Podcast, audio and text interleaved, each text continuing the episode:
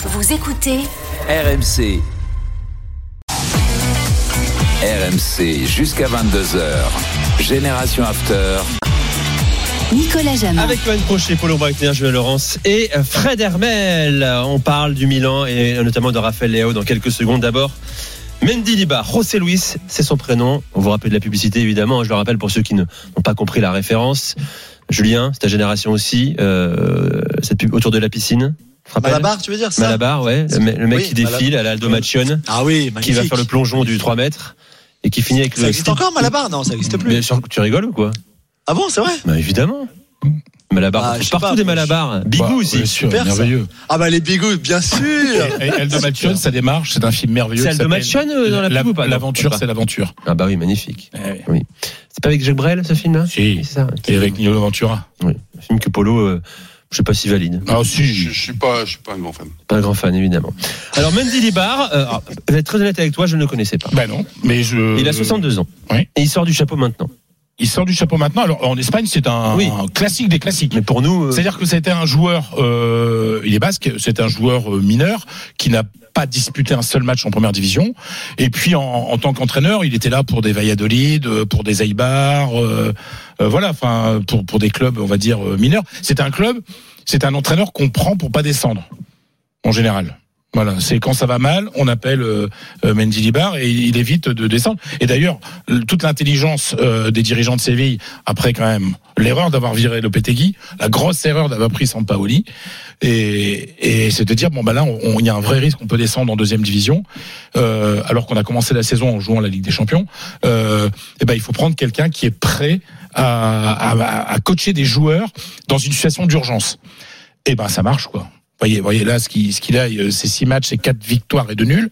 Et puis quelle victoire Là, celle du euh, de, de contre Manchester United, en éliminer Manchester United en quart de finale de la Ligue Europa euh, jeudi. On se dit bon, euh, dimanche contre contre Villarreal, ça va être compliqué.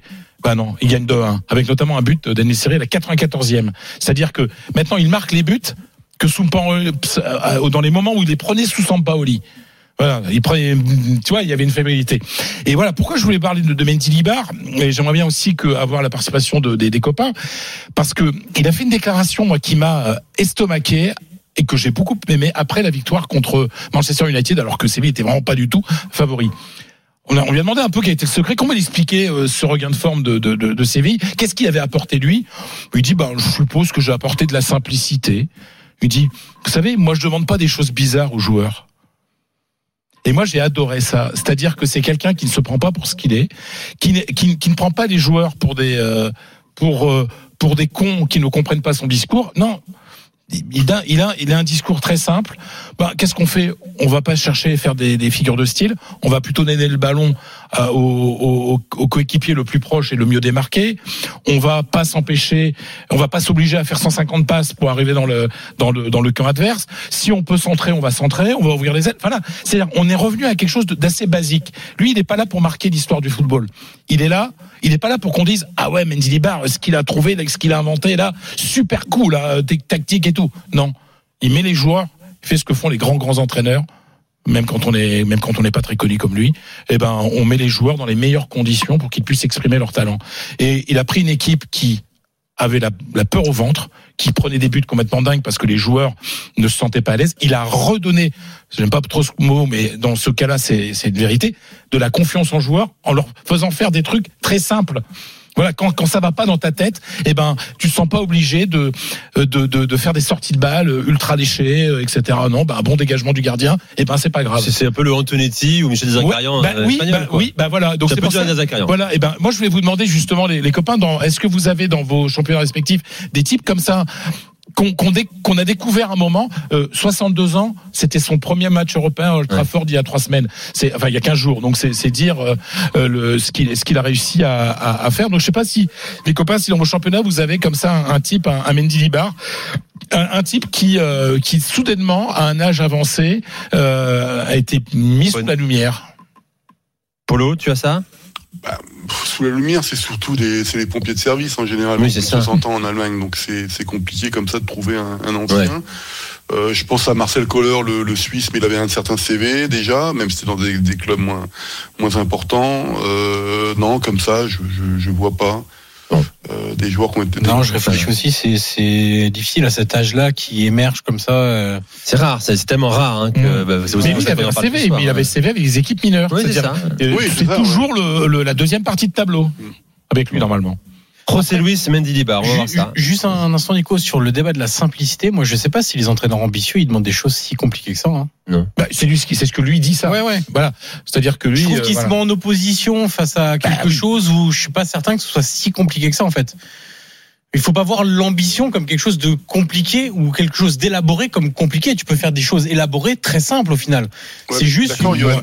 Mais il y a des joueurs au Bayern, par exemple, Nagelsmann, euh, les conflits avec certains joueurs, c'est qu'ils n'arrivaient pas à comprendre ce que lui demandait, quoi. Par Bah, voilà. Mmh. Ouais, c'est ça, c'est dans ce sens-là, Ouais. en fait. euh. Il y en a aussi comme ça. Et puis cette, cette obligation de toujours faire des relances euh, dans ta surface avec trois passes euh, Ah, ça. Minimum, tu vois. Enfin, c'est ça, c'est quelque chose qu'avec Menilibar, euh, c'est ce que voulait Sampaoli avec Menilibar, euh, les, les joueurs se sont enlevés cette euh, cette peur-là en fait, hein, et cette obligation-là, et qui qui finalement, quand t'es pas bien dans ta tête, eh ben euh, C'est parfait pour une opération commando maintien, Mais bien effectivement, sûr. revenir à du basique. Après, sur la durée, effectivement, peut-être que si Mendy Libar avait été un grand coach, peut-être Ah qu'il aurait bien une carrière également, avec un jeu plus élaboré.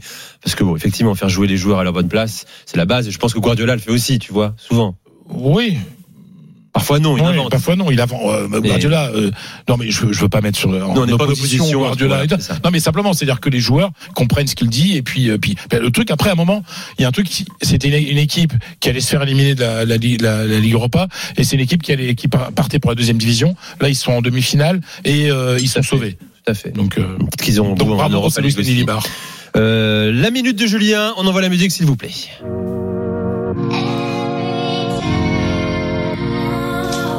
C'est quelque chose. Alors je vous ai dit c'était une chanson intéressante, je vais vous la laisser un petit peu euh, au début. C'est une chanson qui s'appelle Thrill d'un rappeur anglais qui s'appelle Didé, Ouais. D-I-D-E. Et en fait elle est vachement intéressante parce que J'aime beaucoup l'intro. hein. je vous laisse, je vous laisse la voix un tout petit peu. Sessions, but seeking new questions. If I conquer all my goals, what's the new reference? Trying to reconcile my soul, faith, and new hope. Simplement parce que ce rappeur c'est un joueur de première ligue actuel qui joue en première ligue dans un club londonien, mais on ne sait pas qui c'est. Et donc c'est le, on sait pas qui c'est. Il révèle pas son identité. Il, euh, son clip est avec un masque. Toutes les photos qu'on a de lui, c'est un masque. Donc on ne sait pas, on ne sait pas qui chante cette chanson, qui est donc euh, sortie. Vous pouvez la télécharger sur euh, là où vous téléchargez vos, vos musiques. Mais on sait que c'est un joueur qui évolue en première ligue dans un club londonien, un anglais. T'as pas une idée, toi T'as rien T'as pas. euh, Si, alors si, on sait, on pense, si tu écoutes les paroles. Alors la voix, elle pourrait rappeler un Eddie Nketiah par exemple. Mhm. Euh, un Rhys Nelson, peut-être les deux joueurs d'Arsenal. Parle de Wilfried Zaha, peut-être à, à Crystal Palace également. Mais voilà, donc je voulais vous faire écouter. T'as raison, le son est très bon déjà. Le, le flow est très bon aussi. Mais c'est un joueur de première ligue, c'est un joueur de football qui donc fait. euh, Mais c'est un succès ou pas? Il y a un succès avec ce. Ouais, c'est un succès, surtout parce qu'on se demande tous qui c'est en fait. Ouais, c'est génial. Euh, mais c'est vrai que je pense qu'Eddie Nketiah a, a les, les faveurs de beaucoup de gens. Sur un plan marketing, c'est pas bien joué. Voilà. Un peu comme le mystère contre très Daft Punk hein, dont tu Bah parlais oui. un instant. Voilà, exactement. C'est très très bien. ça. Exactement. mais donc Wrexham, parce que c'était ma minute. Ah d'accord. Bah non, un petit peu, mais je sais pas. En fait, hein. Voilà, je sais, mais juste on va finir sur Wrexham qui est donc euh, promu euh, en quatrième division anglaise. Normalement, on parlerait pas d'un club qui est promu de la cinquième division à la quatrième division. D'ailleurs, l'année dernière, c'était Stockport pour ceux qui se demandaient, mais ça intéressait personne à l'époque. Mais là, c'est Wrexham et c'est spécial parce que c'est le club, bien sûr, des deux euh, stars d'Hollywood, Rob McElhenney et, et Ryan Reynolds, qui euh, donc on l'avait on l'avait raconté un petit peu l'histoire par le passé. Euh, On racheté le club en février 2021, ont investi pas mal d'argent, 2 millions et demi d'euros, euh, et qu'ils avaient raté de peu la promotion l'année dernière. Et il y a qu'un seul club qui monte en cinquième division pour aller en quatrième division. Et donc euh, là, c'est fait. Voilà, bravo à eux avec euh, Paul Mullin, leur leur leur Léo Messi, leur Kylian Mbappé, Paul Mullin, 38 buts cette saison en cinquième division. Lui, le natif de Liverpool, dont qui a révélé cette saison par exemple son, son fils est autistique et qu'il a autiste pardon et qu'il qui fait beaucoup de travail euh, à ce niveau-là. Euh, et c'est un, un homme fantastique. Et voilà, donc ils avaient fait une très belle un très beau parcours en, en Coupe d'Angleterre en FA Cup. Et puis là, enfin cette promotion, ils étaient promus. Euh, on, a, on avait vu donc euh, aussi Paul Rudd, l'acteur euh, Ah oui, américain, était aussi là samedi pour le match contre Bournemouth, qu'ils ont donc gagné 3 buts à 1. Donc voilà, magnifique pour cette petite ville du, du Ouais. nord du pays de Galles, Wrexham, 42 000 habitants, euh, qui vit pour son football. hein. C'est une ambiance magnifique. Si vous avez l'occasion un jour, allez-y, euh, parce que c'est la renaissance de ce club, 15 ans après leur descente Mhm. de 4e en 5e division. Les voilà de retour dans ce qu'on appelle la, la IFL en Angleterre, donc le, la pyramide professionnelle, si vous voulez. Même si la 5e division est aussi professionnelle, mais voilà, en C'est 4e semi, division dans le. en cinquième, c'est un pro en quatrième Voilà. division. Je rappelle, hein, ils ont acheté le club 2,5 millions de dollars. Ils ont produit une série Netflix. euh, ils ont gagné plus 1 million de followers sur les réseaux sociaux. euh, et puis ils ont triplé Incroyable. les ventes de billetterie au stade euh, le week-end. Ça, ça, c'est intéressant comme débat, Oui. les, les- les ligues professionnelles, parce que tu me dis, Juju, qu'en cinquième division, ils sont semi-professionnels ou professionnels. Je veux dire, C'est bah, ça reste un pays d'un peu plus de 60 millions d'habitants. En Allemagne, c'est trois divisions professionnelles, Ouais, comme nous, 84 finalement. millions. Ouais, ça. 84 millions d'habitants. Donc, comment, moi, le financement m'intéresse quand même. quoi. Quatrième division, c'est pro. Ouais. On en reparlera, Julien. Je suis désolé. Hein. Alors, ce sont des matchs qui sont par exemple à la télévision. Juste pour finir, la 5e division anglaise est à la télévision euh, anglaise. Voilà, on parle de Sur, les, national. sur euh, les chaînes régionales, sur quoi c'est, c'est, euh, Non, National sur 3 en BT. Sport, sont l'équivalent du Bein Sport français, par Nous exemple. aussi, on a des matchs de national sur la FFTV, euh, Fédération française de Ouais, national, Oui, ouais. Mais là, là, on parle de 5e Ouais. division. Non, Donc en France, c'est 5e quoi, régional 2, un truc comme ça, ou je sais pas quoi. Voilà, ou je sais pas quoi, avec quel mépris. Non, mais Pour non, mais non, mais moi, quand je jouais, Pour le pays nourricier. quand je jouais en. CFA, alors, au Lila, on était en CFA, donc euh, voilà. Maintenant, je sais plus trop comment. J'étais obligé de placer les copains. euh, Tu vis désormais à de Hollywood, Lila. on le sait tous. But bordelais, Nico Palorsi Ouais, c'est Josh Maja qui délivre les Girondins de Bordeaux Enfin. à 3 minutes de la mi-temps. Ça poussait pour les Bordelais qui avaient eu une occasion euh, terrible tout à l'heure avec cette frappe de Maja contrée par Pitou. Ça rebondit sur Pitou et le ballon vient mourir sur la transversale. Là, c'est venu d'un corner, frappé sur le côté droit, dévié par Johan Barbet au premier poteau. Et c'est Josh Maja, le serial buteur bordelais cette saison. 14e but pour lui, qui vient délivrer les, les Bordelais juste avant la mi-temps. 1-0 pour les Girondins. Tout à l'heure, Amin Adli avec nous dans un instant, invité de l'After, euh, attaquant du Bayer Leverkusen. Reste avec nous sur RMC 21h29, à tout de suite.